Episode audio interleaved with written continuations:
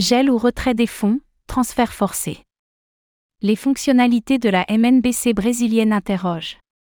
Une monnaie numérique qui peut être supprimée ou transférée, des comptes qui peuvent être alimentés ou fermés sans que l'utilisateur en ait le contrôle.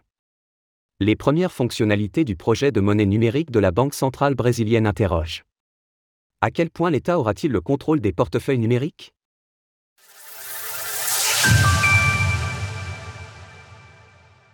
La monnaie numérique de Banque centrale, MNBC, brésilienne en question. Les monnaies numériques de banque centrale, MNBC, sont-elles des vecteurs d'inclusion financière ou des outils de surveillance gouvernementaux? C'est une des questions que soulève l'évolution rapide du secteur, à l'heure où presque toutes les banques centrales du monde travaillent à des versions numériques de leurs devises. Au Brésil, certaines fonctionnalités du projet de MNBC ont ainsi généré une certaine méfiance. Un développeur a examiné le code source de la future monnaie numérique et y a vu quelques fonctionnalités inattendues. Il serait en effet possible pour les personnes qui contrôlent le portefeuille de jouer sur certains mécanismes. Elles pourraient supprimer des comptes, geler des actifs, augmenter ou de réduire le solde du compte, ou encore de déplacer des jetons vers des adresses externes.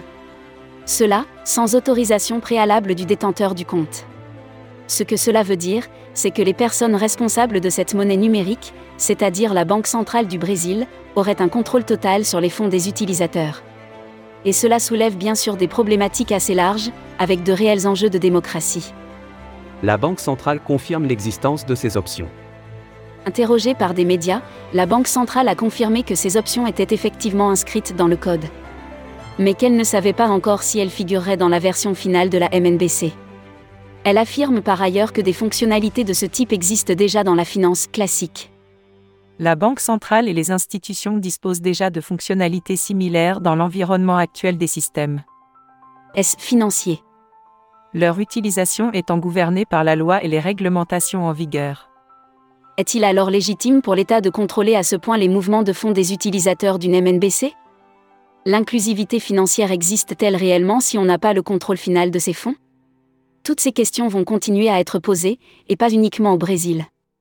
Les monnaies numériques de banque centrale représentent en effet une nouvelle ère, et les questionnements éthiques que cela pose seront des jalons importants pour la liberté économique des populations concernées.